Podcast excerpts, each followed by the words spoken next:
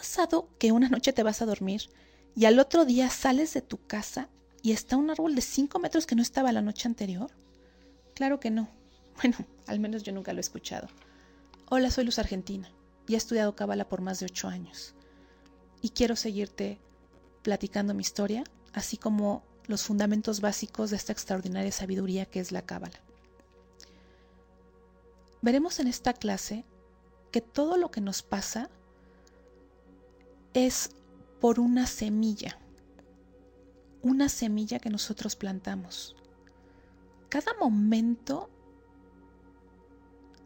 que nosotros vivimos somos responsables de lo que pasa y de lo que nos pasa en nuestras vidas. A esto le llamamos causa y efecto.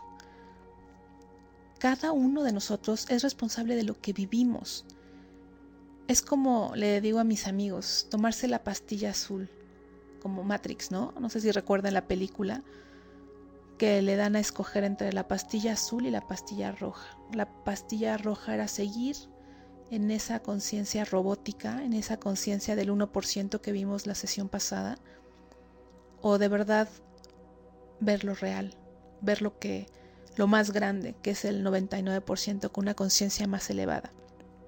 Es tomar responsabilidad por cada una de nuestras acciones.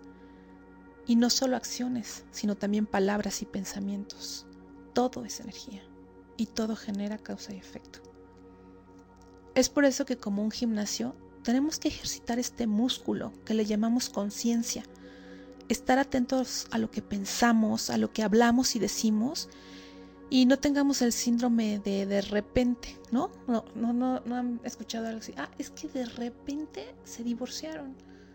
Pues no, no hay un de repente. O de repente se enfermó. No hay un de repente. Todo se va sembrando y va creciendo. Y llega un momento en que eso te lleva a un efecto. Tenemos que quitarnos la creencia de ser víctimas de echarle la culpa a personas o situaciones externas que solo son mensajeros.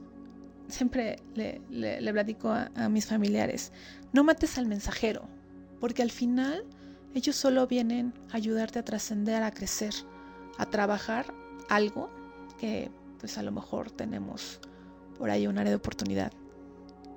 Tenemos que empezar a, a ser proactivos y no reactivos ante las circunstancias que vivimos.